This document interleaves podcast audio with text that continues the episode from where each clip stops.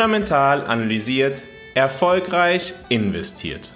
Herzlich willkommen zu deinem Podcast zur persönlich optimalen Portfolioaufstellung. Heute sprechen wir über die Superreichen aber nicht so, wie man das oftmals in der Zeitung oder von politischen Parteien hört.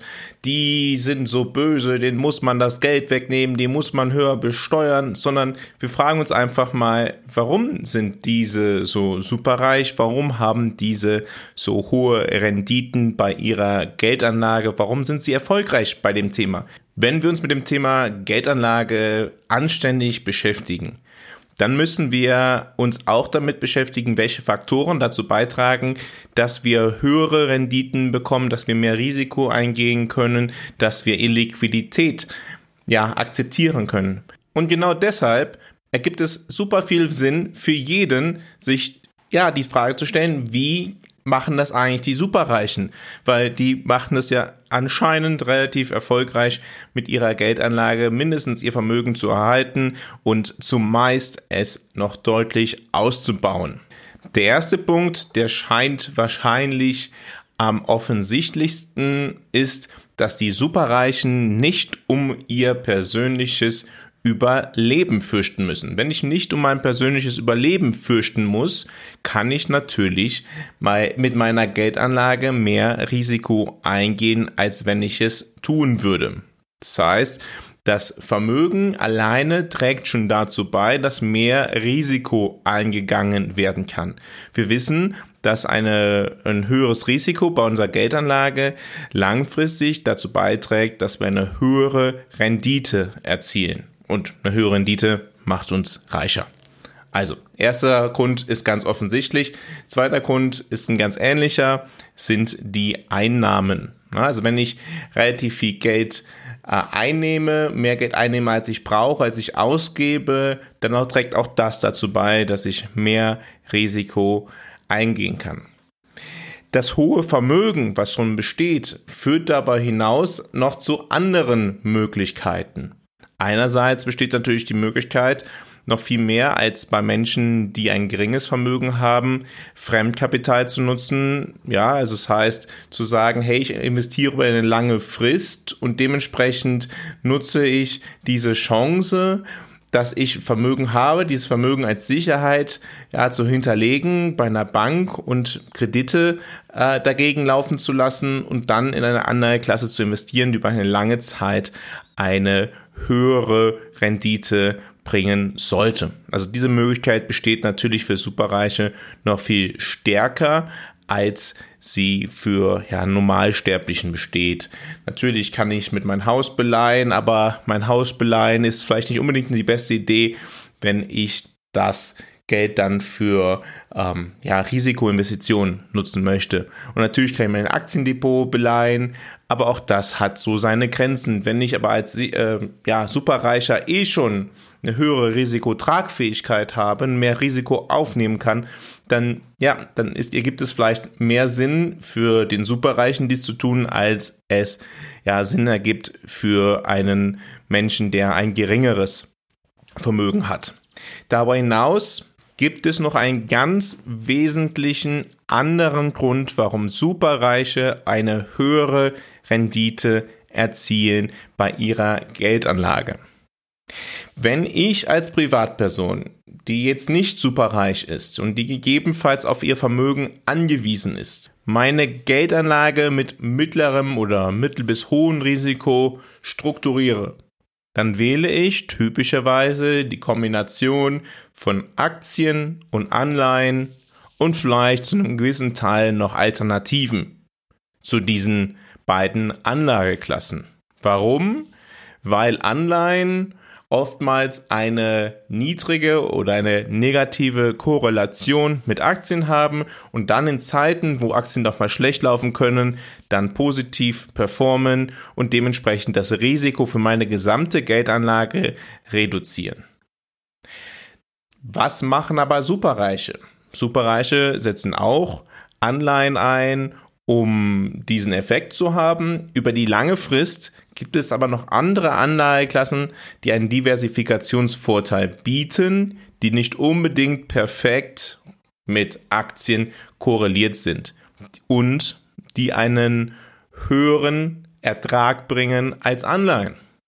Das sind sogenannte Alternative Assets. Wenn ich diese zur Diversifikation einsetze, dann kann ich eine risikoadjustierte Rendite erhalten, die höher ist, als wenn ich zur Diversifikation nur Anleihen nutzen würde. Worin unterscheiden sich jetzt Superreiche zu Leuten mit einem mittleren Vermögen? Die Superreichen können akzeptieren, dass ihr Vermögen eine gewisse Zeit lang illiquide ist. Das kann gegebenenfalls derjenige mit dem mittleren Einkommen nicht, weil er halt auf das Vermögen gegebenenfalls angewiesen ist, um das Haus zu kaufen, um die, für die Kinder vorzusorgen, um andere Dinge zu tun. Er kann diese Illiquidität nicht wirklich ertragen und dementsprechend ja, nutzt er Anleiheklassen, die diese Illiquidität nicht beinhalten. Der Superreiche kann, weil sein Vermögen einfach deutlich höher ist und das Geld einfach nicht benötigt, kurzfristig diese Illiquidität tragen und ja, wird mit einem Illiquiditätsbonus ausgestattet. Und das macht letztendlich einen Unterschied aus bei der Rendite am Ende. Was sind diese Alternative Assets? Es können Private Equity sein. Wir haben in der Vergangenheit dazu eine Podcast-Folge gemacht, wo wir dann sagen, hey, wenn wir nicht nur in Aktien investieren, die in der Börse gelistet sind, sondern auch uns an Unternehmen beteiligen, die nicht börsengelistet sind, haben wir eine Liquidität, haben wir eine Investition in eher kleine Unternehmen, haben wir die Möglichkeit, dass die Renditen langfristig deutlich höher sind, als wenn wir nur in Aktien von börsengelisteten Unternehmen investieren würden. Es gibt die Möglichkeit, in Hedgefonds zu investieren, die alles Mögliche machen können, die ja durchaus sehr unterschiedlich sein könnten. Hedgefonds sind halt meistens nicht so, wie man sie ja in, in Filmen sieht, dass man halt da auf Aktien wettet und, und ähm, die wilden Spekulationen betreibt. Hedgefonds können auch ganz andere Aufgaben übernehmen, können einen ganz anderen Diversifikationsvorteil bieten. Wir können Investitionen in den Bereich Infrastruktur, in den Bereich private Kredite. Ist auch ein Bereich, der momentan sehr stark wächst, aber in den halt Privatpersonen zumeist nicht investieren können, weil sie einfach das Vermögen nicht haben. Auch dieser Bereich ist ein Bereich, der dazu beiträgt, eine Diversifikation zu schaffen. Investitionen in Land auch das ist etwas, was ja relativ schnell einleuchtet, dass man für Investitionen in Land ein gewisses Kapital braucht, weil Land gibt es halt zumal, zumeist nicht für 1000 Euro, wenn man nicht gerade irgendwo in der Wüste was kauft. Also man braucht gewisse, ja, gewisses Vermögen, um Land wirklich zu kaufen oder in Rohstoffe. All diese Investitionsformen haben eine gewisse Illiquidität. Wir können sie halt nicht morgen an der Börse wieder verkaufen. Wenn wir diese akzeptieren können, dann können wir eine höhere Rendite erzielen. Und dementsprechend ist der Übergang von dem sag mal, Wohlhabenden zum Superreichen oftmals auch damit verbunden, seine Geldanlage in diesem Punkt ja zu verändern, zu sagen, hey, ich habe jetzt eigentlich ein gewisses Niveau erreicht, mit dem ich meine finanziellen Ziele, meine erstmaligen finanziellen Ziele ja, einfach abdecken kann. Mein, mein Leben ist erstmal abgesichert und jetzt kann ich eigentlich Illiquidität und mehr Risiko nutzen, um ein langfristig noch höheres Vermögen zu generieren. Und das ist typischerweise was Superreiche machen, die das gegebenenfalls in Family Offices organisieren oder in anderen Strukturen.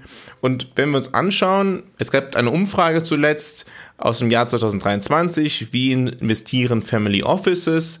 Und diese hatten zu 10% in ja, Kredit investiert, zu 29% in Aktien, 9% in Cash und zu 52% in alternative Anlageklassen. Also genau das, was ich jetzt gerade genannt habe. Diese, diese Bereiche, es gibt ja noch weitere, die da zu nennen wären, aber diese Bereiche machen dann einen gewissen Bonus aus. Und dementsprechend investieren Superreiche gerne in diese Bereiche. Egal, ob du jetzt am Anfang deiner Geldanlage stehst oder schon ein gewisses Vermögen besitzt und dich fragst, wie du dich persönlich optimal aufstellen kannst, du musst dir immer deine persönliche Situation verstehen und analysieren. Daraus leiten sich dann deine Möglichkeiten und deine langfristige Rendite ab. Wenn deine Geldanlage und dein Vermögen noch nicht für dich persönlich optimal organisiert ist, dann lade ich dich ein, auf fundamentalanalysiert.com zu gehen, dort ein kostenfreies Strategiegespräch mit mir zu vereinbaren und ich zeige dir dann den Weg auf, wie du persönlich, gegeben deiner Situation, deine Geldanlage so organisieren kannst, damit du deine finanziellen Ziele erreichen wirst. Alles, was du, wie gesagt, dafür tun musst, ist auf fundamentalanalysiert.com zu gehen, dort ein kostenfreies Strategiegespräch mit mir zu vereinbaren. Wir lernen uns dann kennen und finden heraus, ob und wie ich dir helfen kann, deine Ziele zu erreichen. Vielen Dank, dass du heute wieder bei Fundamental Analysiert, deinem Podcast zur persönlich optimalen Geldanlage dabei gewesen bist. In der morgigen Podcast-Folge werden wir uns mit einem englischen Spruch zum Thema Geldanlage beschäftigen. Einer der ja, berühmtesten Sprüche zum Kapitalmarkt. The market can remain longer irrational than you can remain solvent. Und diesen wenden wir dann auch auf die aktuelle Situation an. Ich freue mich, wenn du morgen wieder dabei bist, wenn es wieder heißt, fundamental analysiert, erfolgreich investiert.